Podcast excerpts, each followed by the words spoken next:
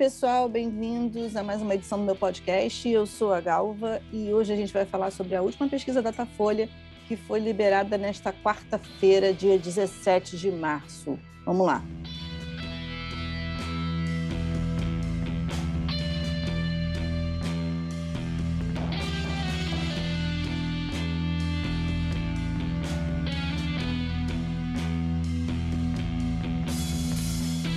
Então, gente, a Datafolha divulgou uma pesquisa nessa quarta-feira e ela trouxe números muito interessantes que merecem a gente observar com cuidado e avaliar o que precisa ser feito, a dica que precisa ser dada para governadores, prefeitos e políticos que querem vir candidatos no ano que vem. Porque essa pesquisa, apesar de não ser uma pesquisa de intenção de voto, ela é uma pesquisa que ela demonstra sinais. Aliás, eu vou dar uma, vou abrir um parênteses aqui porque existe essa confusão. As pessoas acham que pesquisa é uma ciência exata, absoluta, que deveria ser a prova de qualquer erro. Então, quando, quando a coisa não sai exatamente como, como ela diz, ah, a pesquisa está vendida, a pesquisa está errada. Então, assim, vamos uma situada, né? Tem instituto de pesquisa que merece alguma suspeição? Sempre tem, né? Sempre tem.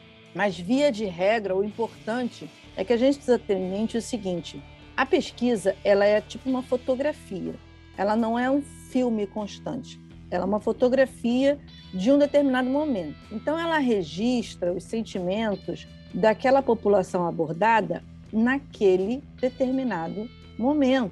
Pode acontecer alguma coisa que daqui a um mês, daqui a dois meses, daqui a uma semana, aquela percepção começa a mudar e aí aquele sentimento coletivo passe a mudar. Por isso que pesquisa eleitoral, por exemplo, de intenção de voto, quando a campanha está rolando, por isso que ela é feita com, com tantos intervalos, né? com tanto, tipo, hoje é uma, daqui a pouco uma semana depois é outra. Por quê? Porque não dá para você levar uma campanha de 45 dias, que é o período eleitoral hoje, no primeiro turno, fez uma pesquisa, daqui um mês depois você vai fazer outra. Não dá, porque o sentimento da população vai mudando mesmo. E é assim mesmo. Tá? Essa datafolha ela foi divulgada ontem tá? e ela foi colhida nos últimos dias e ela trouxe dados muito interessantes, tá? que parecem incongruentes, tá? mas que elas mostram, primeiro, que o país, de fato, a, as pessoas estão confusas sobre o que pensar, sobre quem responsabilizar, sobre de quem cobrar. Existe uma rejeição crescente ao presidente? Existe mas ao mesmo tempo ele tem, ele mantém a sua base de apoio relativamente forte. Então, ah, os antibolsonaristas podem ficar comemorando, não sei o quê. Não, não podem, porque o presidente ainda tem uma base de apoio muito forte. E aí, como é que fica isso? Os bolsonaristas, por sua vez, têm que ficar desesperados? Não, não podem, porque o presidente ainda tem uma base muito significativa. Ele tem um teto que é dele. Ele tem um teto que é dele e que ele só vai perder se ele fizer algo contrário e que frustre essa base. Tá? Esse teto é dele, é um teto que oscila entre 25% a 30%, é dele esse teto, ok? Tanto é que a gente vê isso num índice muito claro que a Datafolha liberou. 56% acham que Bolsonaro é incapaz de liderar o país nesse momento, ok? Guardem essa informação. 42% acham que ele é capaz, ou seja, está bem dividido. 56 para 42 tem uma distância considerável, mas não é uma distância, meu Deus, 70 30, não é. Além disso, 54% desaprovam a condução do presidente Bolsonaro durante a pandemia, sendo que apenas 22% aprovam, ok? Guardem essa informação. 43% acham que o presidente é culpado pelo caos que o país está durante a pandemia. 20% acham que são os governadores, 17% acham que são os prefeitos. Agora, o que, que, é, que, que é o mais interessante dessa pesquisa? 30% aprovam o presidente Bolsonaro. Vamos lá, de novo, 56% acham que ele é incapaz de liderar o país, mas 30% aprova e 24% consideram regular. Ou seja, se você for somar, entre regular e aprovam, você tem aí um patamar, gente, de 54%. Olha que interessante. Olha que coisa interessante.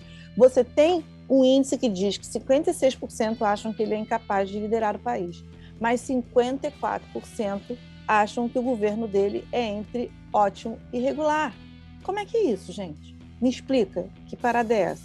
Paralelo a isso, a gente tem aí um outro índice que diz o seguinte: é, enquanto 20% acham que os governadores são os responsáveis pelo, pelo caos que a gente está vivendo, a gente tem aí um índice que diz que 38% acham que os governadores estão fazendo um bom trabalho.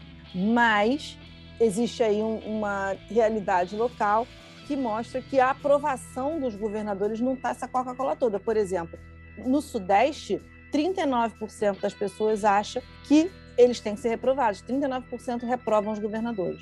E aí eu paro para pensar, você veja só como é que são as coisas, né? Se você tem aí 38% achando que os governadores fazem um bom trabalho, mas você tem ao mesmo tempo uma massa considerável que ainda acha que o presidente está entre bom e regular. Quando a gente fala da última MP que foi sancionada, que aprova que os governadores comprem vacinas contra coronavírus, sendo que parte dessas compras tem que ser colocadas, alocadas junto ao Programa Nacional de Imunização, vai acontecer a mesma coisa que aconteceu com o auxílio emergencial. O que aconteceu com o auxílio emergencial? O governo propôs 200 reais, a Câmara aprovou 600, e o que, que, foi, que, que aconteceu? Quem levou a fama? Os deputados e senadores? Não. Quem levou a fama, quem, te, quem foi melhor avaliado, e, e a Datafolha mostra isso, que o período que ele esteve melhor avaliado foi no ano passado, do meio para o final do ano passado, foi o presidente da República. As pessoas associaram a concessão do benefício do auxílio emergencial ao presidente da República, tanto que o auxílio caiu, caiu a aprovação do presidente. Ou seja, a aprovação do presidente está diretamente ligada a essas ações de benefício, de auxílio, enfim, de, de, de suporte de renda tá? durante a pandemia. E aí o medo de algumas pessoas que são contrárias a Bolsonaro é, tá, beleza, ele aprovou e aí as pessoas, é, é, os governos vão poder comprar por conta própria as suas vacinas. Será que isso vai reverter a favor de Bolsonaro? Ou seja, os governos comprando as vacinas, isso vai reverter a favor de Bolsonaro? Bom, aí, aí existe uma coisa chamada dever de casa. Né? Dever de casa. E é uma, uma coisa chamada construção de narrativas. Ok? Ontem, quando foi divulgada a pesquisa da Folha, a, data, a maioria dos veículos abriu pelo dado considerado mais bombástico, ou seja, 56% das pessoas achando que Bolsonaro é incapaz de liderar o país. Porém, 48% somente aprovam a possibilidade de impeachment. 50% acham que ele não deve sofrer impeachment. Ou seja, nessa questão do impeachment, o país está dividido e eu acho que tem tudo a ver com o fato de que 54% acham que o governo dele está entre regular e ótimo. Se você tem 54% de pessoas que consideram um governo entre regular e ótimo, você não vai ter apoio para o impeachment. E aí as pessoas ficam, por que, que a Câmara não vai botar o impeachment? Não sei o que. Gente, olha só. Se você não tem apoio popular para uma determinada medida, Parlamento nenhum vai tomar essa medida.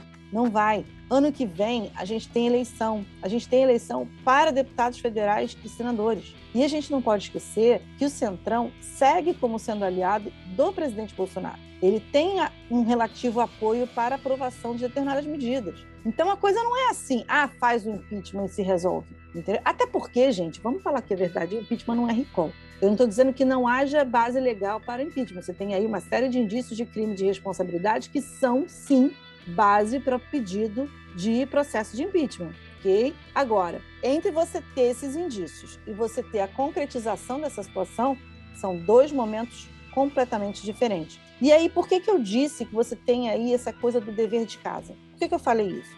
Porque, gente, olha só, você tem, vamos lá, você tem 38% das pessoas que acham que os governadores estão fazendo um bom trabalho na pandemia. Está na mão do governador que quiser ser reeleito, que quiser fazer um bom trabalho, fazer o seu dever de casa no sentido de controlar a narrativa, pelo menos dentro do seu estado, para mostrar que, olha, esse esforço por, por vacina é meu, não é do governo federal. As pessoas têm mania de falar, ah, porque o governo não sei o quê. Meu amor, olha só, os mandatários, eles precisam buscar o controle das suas narrativas.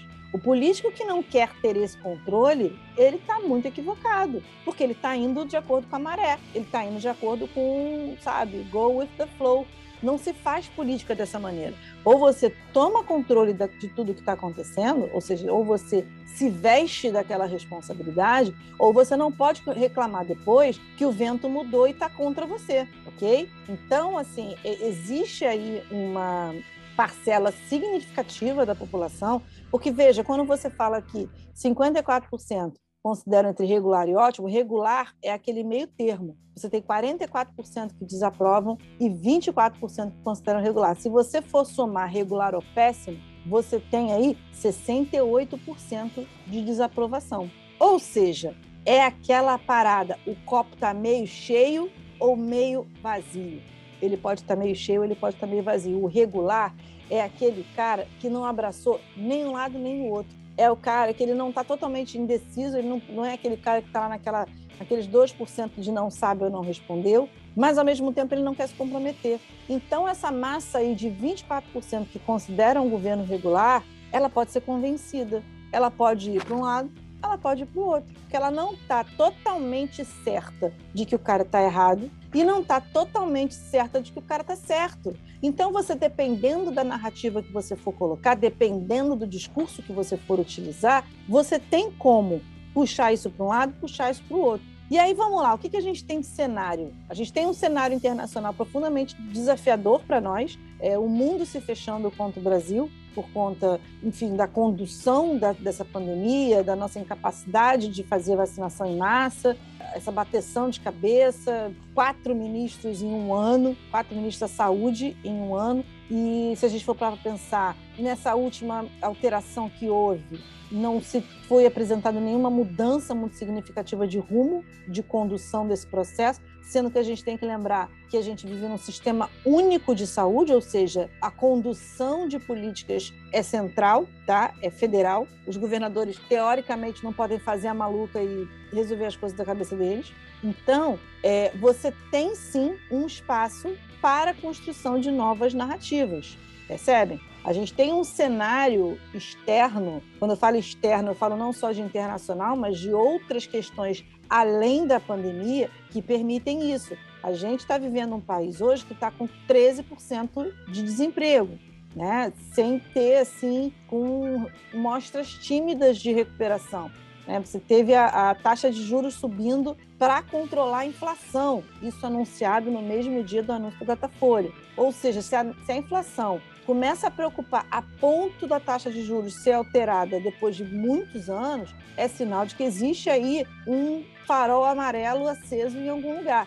Então você tem um cenário externo à pandemia que é desafiador para o governo federal. E aí é aquela história: quem está insatisfeito e quer A. se reeleger, ou B. eleger o seu sucessor, ou C. fazer isso sem o apoio do governo federal, esta é a hora de controlar esta narrativa. E por que, que eu falei que isso é importante para quem quer vir como deputado federal eh, no ano que vem, deputado federal deputado estadual no ano que vem? Porque apesar da gente, ao que tudo indica, ter novamente uma polarização entre PT e Bolsonaro, entre Lula e Bolsonaro, não necessariamente quem se colocar como candidato do presidente para o parlamento vai ter um bom desempenho não necessariamente a gente vai ver a transferência de voto que o Bolsonaro fez em 2018, aquela coisa do rolo compressor do PSL nas casas legislativas e no Congresso Nacional. Não necessariamente isso vai acontecer. Então, cada candidato vai ter que observar a sua realidade local, a rejeição ao presidente no seu estado e trabalhar com isso. Quem quiser usar esta carta vai ter que trabalhar com isso, vai ter que fazer esse comparativo, porque dependendo de cada realidade local, este apoio pode ser maior ou menor. Galva, isso é letra fixa, isso é cláusula pétrea, isso que você está falando hoje é verdade absoluta para 2022? Não. Como eu disse, a política é que nem nuvem. Hora você olha, ela está de um jeito, hora você olha, ela está de outro. Então, gente, é aquela coisa básica que eu falo para todo mundo. Você quer trabalhar com política? Aprenda a ler as pesquisas, aprenda a ler os cenários que se apresentam dentro da sua realidade local, dentro da sua realidade regional, dentro da, dentro da realidade nacional. Sem isso, você fica atropelado e você toma decisões erradas. E o eleitor, Galva? Bom, o eleitor também precisa ficar atento à pesquisa. Porque ele precisa saber o que está acontecendo ao redor dele. A gente hoje vive dentro das nossas bolhas. Então a gente acha que aquilo que a gente pensa e que a meia dúzia de pessoas que convivem com a gente pensam é a realidade absoluta do que está acontecendo ao nosso redor. E não é. E as redes sociais facilitam muito essa construção de bolhas, né? porque a gente só acessa e só tem acesso àquilo que nos interessa. Então, existe aquela construção daquela realidade paralela que a gente pode não achar, que a gente pode achar que é a realidade plena, e não é.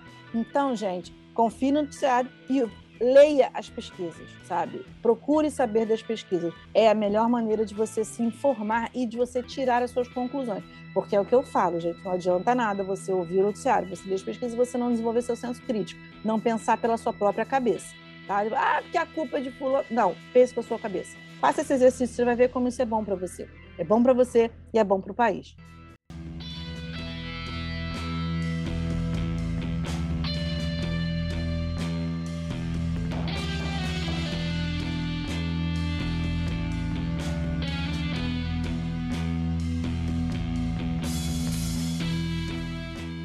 Gente, espero que tenham gostado desse podcast. Na semana que vem, a gente tem entrevista e vocês vão curtir muito, porque a convidada é muito legal. Um beijo, gente. Até a próxima.